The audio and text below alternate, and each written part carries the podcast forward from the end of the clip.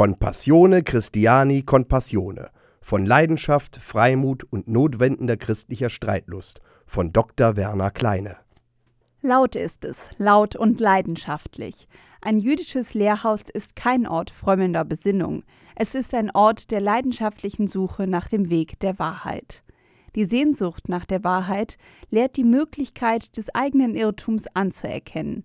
Die anderen, die mir widersprechen, könnten näher an der Wahrheit sein, aber vielleicht sind sie auch im Irrtum. Es ist der Respekt, der den Streit gebietet, der Respekt vor der Wahrheit.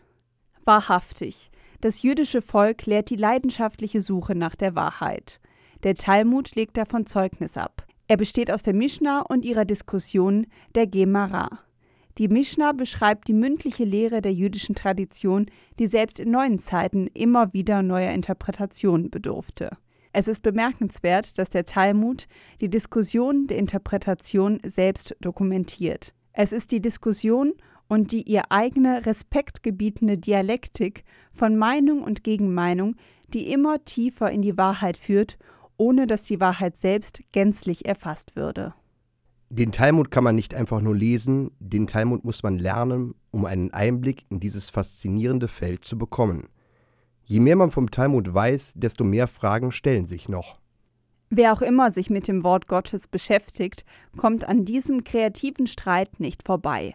Aus diesem Grund treibt es den Autoren dieses Beitrags zu einer respektvollen Replik auf den De Verbum-Beitrag, bedrängt, verfolgt, aber nicht allein gelassen, des geschätzten Kollegen Till Magnus Steiner. De Verbum con Passione. Das Wort Gottes erklingt in jeder Zeit neu. Es bleibt dasselbe Wort, dessen Grundton in den zeitlichen Obertönen immer wieder neu lebendig wird. Die Bibel beinhaltet dieses durch Menschen nach Menschenart verfasste Wort Gottes, das im Leben der Menschen selbst immer wieder neue Gestalt annehmen muss.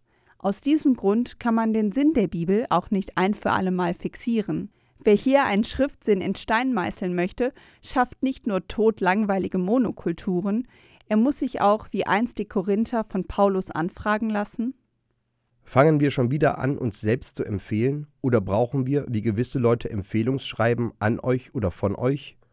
Unser Empfehlungsschreiben seid ihr. Es ist eingeschrieben in unser Herz und alle Menschen können es lesen und verstehen. Unverkennbar seid ihr ein Brief Christi, ausgefertigt durch unseren Dienst, geschrieben nicht mit Tinte, sondern mit dem Geist des lebendigen Gottes, nicht auf Tafeln aus Stein, sondern wie auf Tafeln in Herzen von Fleisch. 2 Korinther, Kapitel 3, Vers 1 bis 3. Herzen von Fleisch, auf Griechisch Cardia Sarkine. Das Bild allein assoziiert schon Leidenschaft. Paulus meint zwar die Herzen der Korinther, diese Herzen konnte er aber nur erreichen, weil er selbst das Wort Gottes mit Leidenschaft verkündete. Wir verkündigen nämlich nicht uns selbst, sondern Jesus Christus als den Herrn, uns aber als eure Knechte um Jesu willen, denn Gott, der sprach, aus Finsternis soll Licht aufleuchten. Er ist in unseren Herzen aufgeleuchtet, damit wir erleuchtet werden zur Erkenntnis des göttlichen Glanzes auf dem Antlitz Christi.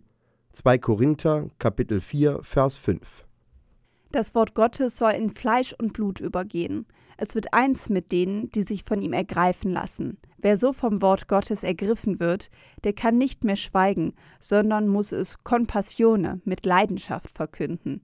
So berichtet die Apostelgeschichte von der Aussage des Petrus und des Johannes vor dem Hohen Rat. Wir können unmöglich schweigen über das, was wir gesehen und gehört haben. Apostelgeschichte Kapitel 4 Vers 20. Freimut ist des Christen Haltung.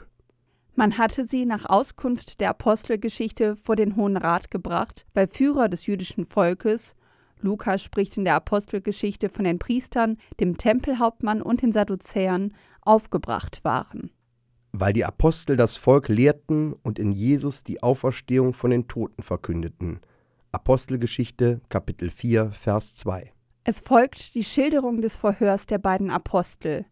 Petrus und Johannes aber beeindrucken die Gegner. Als sie den Freimut des Petrus und des Johannes sahen und merkten, dass es ungelehrte und einfache Leute waren, wunderten sie sich. Sie erkannten sie als Jünger Jesu, sahen aber auch, dass der Geheilte bei ihnen stand, so konnten sie nichts dagegen sagen. Apostelgeschichte Kapitel 4 Vers 13. Bei dem Geheilten handelt es sich um einen Gelähmten, von dessen Heilung in Apostelgeschichte Kapitel 3 Vers 1 bis 10 berichtet wird. Sie ist Anlass für eine Rede des Petrus, die in Apostelgeschichte Kapitel 3 Vers 11 bis 26 überliefert wird.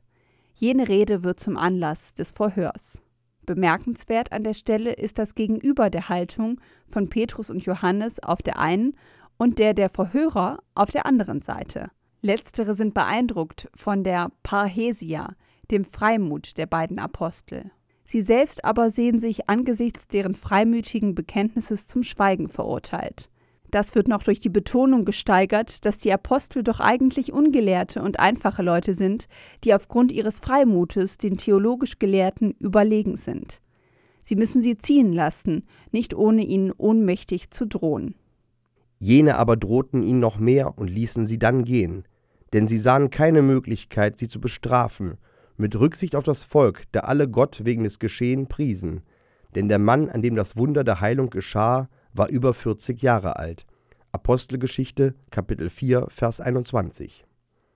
Leidenschaft schafft Leiden. Wer en parhesia mit Freimut für die Wahrheit des Wortes Gottes eintritt, der kann das nur mit Leib und Seele tun oder gar nicht. Es ist eine Leidenschaft, die man nicht erlernen kann. Man wird von ihr ergriffen. Das gilt auch für Paulus. Wenn ich nämlich das Evangelium verkünde, kann ich mich deswegen nicht rühmen, denn ein Zwang liegt auf mir. Weh mir, wenn ich das Evangelium nicht verkünde. Wäre es mein freier Entschluss, so erhielte ich Lohn. Wenn es mir aber nicht frei steht, so ist es ein Auftrag, der mir anvertraut wurde. Was ist nun mein Lohn? Dass ich das Evangelium unentgeltlich verkünde und so auf mein Recht verzichte. 1 Korinther Kapitel 9 Vers 16 bis 18.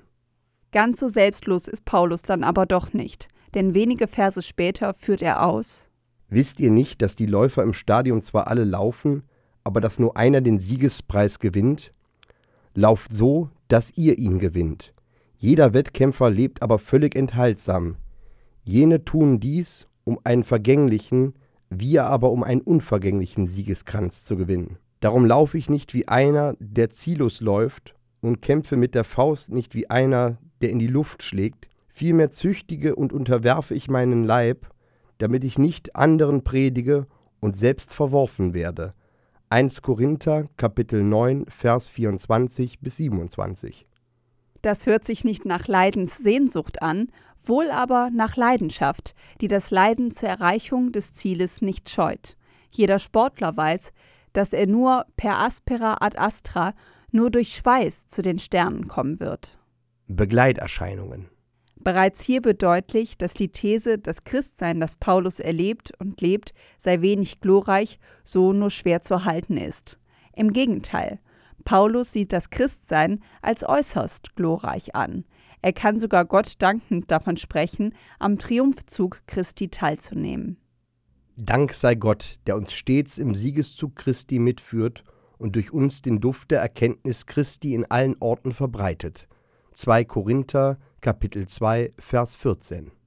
Das vorangestellte Dank sei Gott, griechisch Tode Theocharis, zeigt die Emphase, die Leidenschaft, mit der Paulus hier spricht. Er weiß, dass seine Existenz einem Siegeszug gleicht. Gleichwohl weiß er um die Begleiterscheinungen. Wer den Sieg anstrebt, darf den Kampf nicht scheuen. Wer den Kampf nicht scheut, darf sich nicht über Blessuren wundern. Wie sehr Paulus sich dessen bewusst ist, führt er wenige Verse später aus.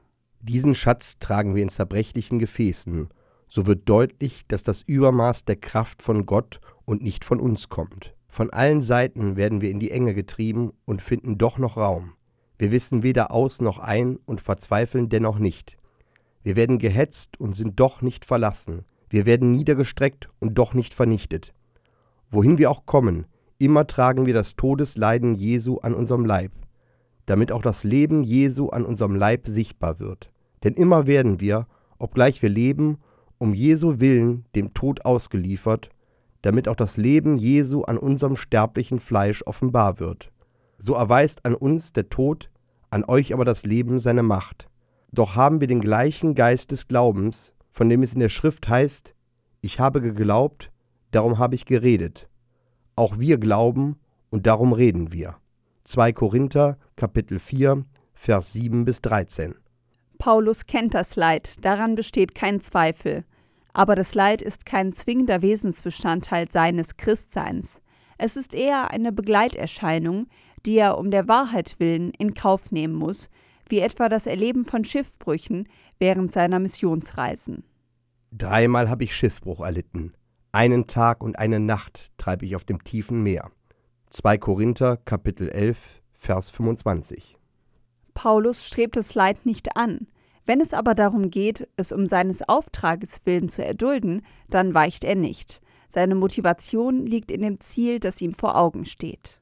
Denn wir wissen, dass der, welcher Jesus den Herrn auferweckt hat, auch uns mit Jesus auferwecken und uns zusammen mit euch vor sich stellen wird.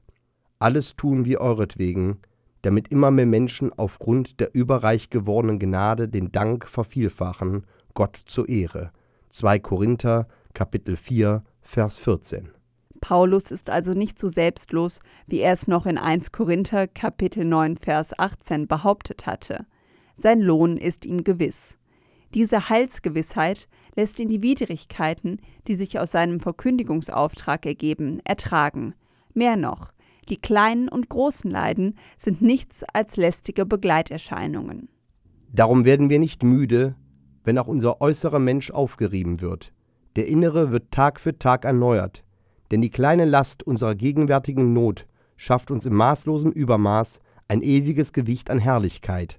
2 Korinther Kapitel 4 Vers 16 Steine im Glashaus Man wird Paulus nicht gerecht, wenn man die ihm eigene Leidenschaft nicht beachtet. Wer mit Leidenschaft für eine Sache eintritt, darf sich nicht über Widerstand wundern. Auch Paulus ist das so ergangen.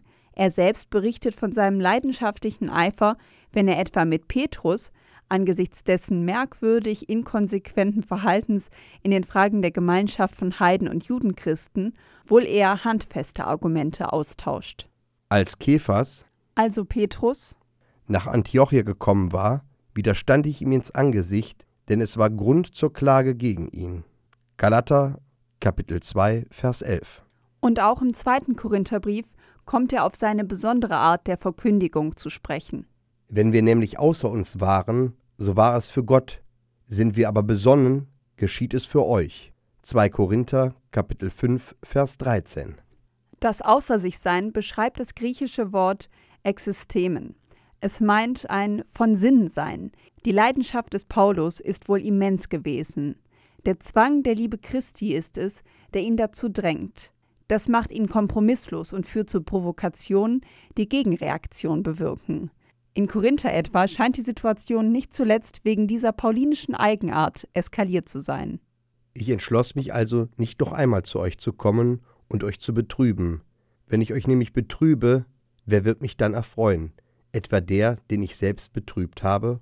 Und so schrieb ich, statt selber zu kommen, einen Brief, um nicht von denen betrübt zu werden, die mich erfreuen sollten, und ich bin sicher, dass meine Freude auch die Freude von euch allen ist. Ich schrieb euch aus großer Bedrängnis und Herzensnot, unter vielen Tränen, nicht um euch zu betrüben, nein, um euch meine übergroße Liebe spüren zu lassen. 2 Korinther Kapitel 2 Vers 1 bis 4. Im Hintergrund steht eine Umdisponierung der paulinischen Besuchspläne, die in Zusammenhang mit einer von ihm veranstalteten Kollekte für die Jerusalemer Urgemeinde stehen. Hier verwendet Paulus unter anderem den Begriff Thlipsis, Bedrängnis. Er bezeichnet hier keine manifeste Bedrohung von außen, sondern den Konflikt mit der Gemeinde. Die Bedrängnisse, die Paulus erlebt, ergeben sich aus der Folge auch seines Verhaltens. Wenn er so provokativ in Synagogen predigte, wird eine entsprechend motivierte Reaktion, wie sie im Hintergrund von Römer Kapitel 8 Vers 31 bis 39 oder etwa 2 Korinther Kapitel 11 Vers 24 stehen, nicht lange auf sich warten lassen. Sie waren sicher keine umfassenden Verfolgungen, sondern ergaben sich als Folge seines eigenen provokativ leidenschaftlichen Verhaltens. Im konkreten Fall ist der Konflikt wohl in einer persönlichen Reaktion eines nicht näher genannten Gemeindemitgliedes, griechisch tis, also ein gewisser, jemand, einer, wie in 2 Korinther Kapitel 2 Vers 5 beschrieben, eskaliert auf die Paulus selbst beleidigt reagiert hat und überstürzt abgereist ist. Wenn aber einer Betrübnis verursacht hat, hat er nicht mich betrübt, sondern mehr oder weniger, um nicht zu übertreiben, euch alle. Die Strafe, die dem Schuldigen von der Mehrheit auferlegt wurde, soll genügen. Jetzt sollt ihr lieber verzeihen und trösten, damit der Mann nicht von allzu großer Traurigkeit überwältigt wird. Darum bitte ich euch, ihm gegenüber Liebe walten zu lassen. Gerade deswegen habe ich euch ja auch geschrieben, weil ich wissen wollte, ob ihr wirklich in allen Stücken gehorsam seid. Wem ihr aber verzeiht, dem verzeihe auch ich, denn auch ich habe, wenn hier etwas zu verzeihen war, im Angesicht Christi um euretwillen verziehen, damit wir nicht vom Satan überlistet werden. Wir kennen seine Absichten nur zu gut.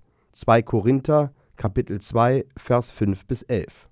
Paulus hat den Sieg errungen. Seine beleidigte Reaktion auf den Angriff hat zu einer Solidarisierung der Gemeinde mit ihm geführt. Eine Solidarisierung, die äußerst fragil ist. Die Bedrohung seiner Gemeinschaft mit der Gemeinde ist noch nicht beendet. Der mit dem Leid prahlt.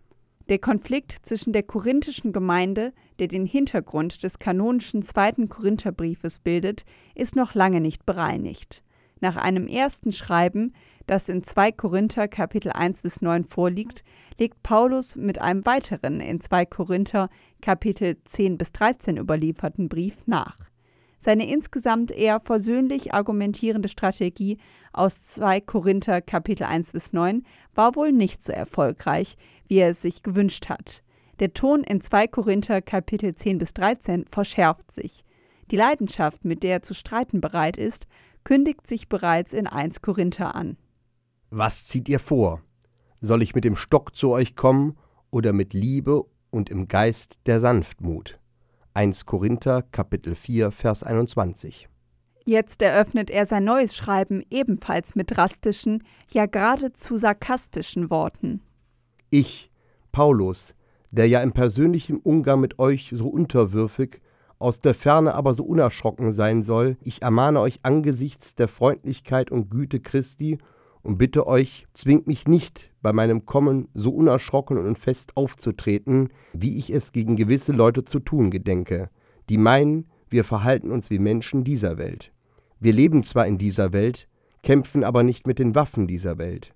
Die Waffen, die wir bei unserem Feldzug einsetzen, sind nicht irdisch, aber sie haben durch Gott die Macht, Festungen zu schleifen, mit ihnen reißen wir alle hohen Gedankengebäude nieder, die sich gegen die Erkenntnis Gottes auftürmen. Wir nehmen alles Denken gefangen, so dass es Christus gehorcht.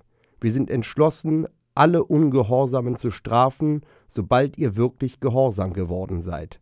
2 Korinther, Kapitel 10, Vers 1 bis 6. Der Ton ist voller Leidenschaft und konfliktbereit. Dieser Paulus ist kein Lamm, das sich freiwillig dem Leiden ergibt.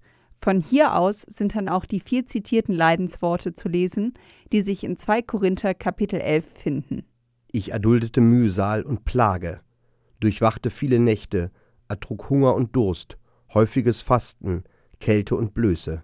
2 Korinther Kapitel 11 Vers 27. Und dreimal habe ich den Herrn angefleht, dass dieser Bote Satans von mir ablasse.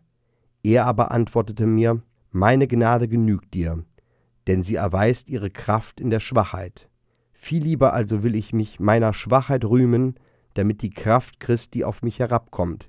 Deswegen bejahe ich meine Ohnmacht, alle Misshandlungen und Nöte, Verfolgungen und Ängste, die ich für Christus ertrage.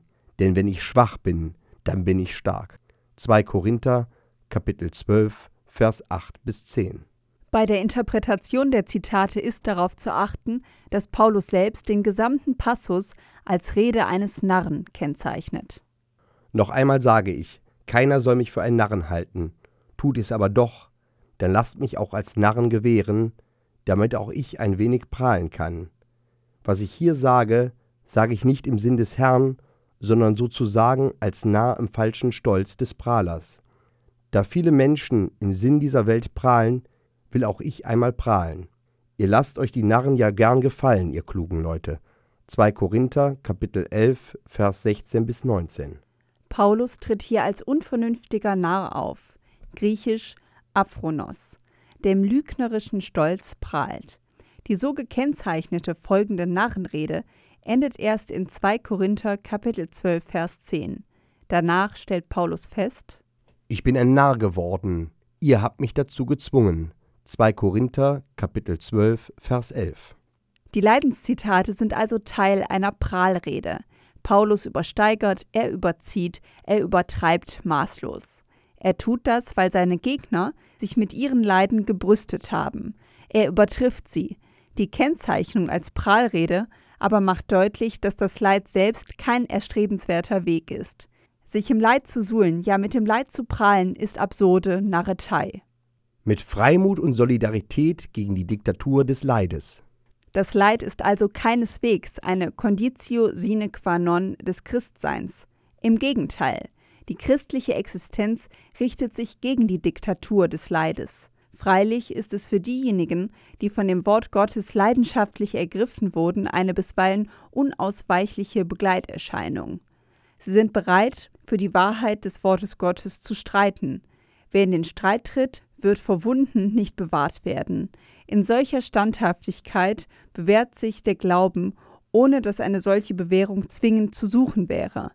Man darf das Leid nicht mysti oder glorifizieren. Im Gegenteil, es ist nichts Wertvolles im Leid, wenn selbst Jesus Christus angesichts seines bevorstehenden Todes darum bittet: Mein Vater, wenn es möglich ist, gehe dieser Kelch an mir vorüber.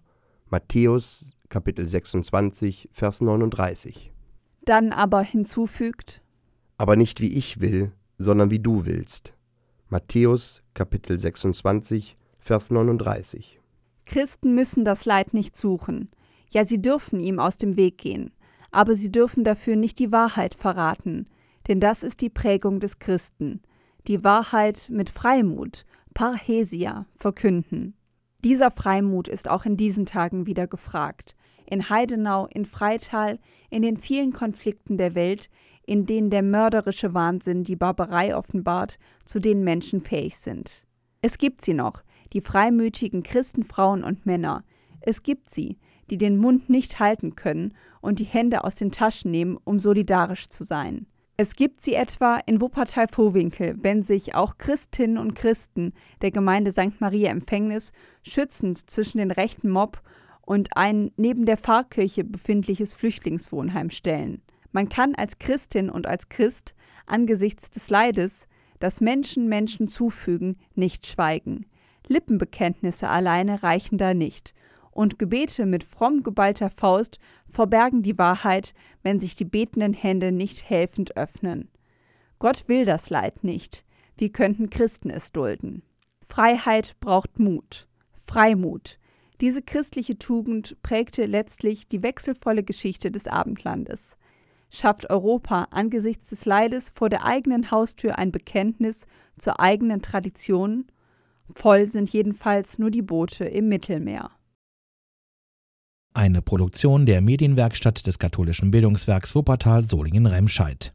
Autor Dr. Werner Kleine. Sprecher Jana Turek und Marvin Dillmann.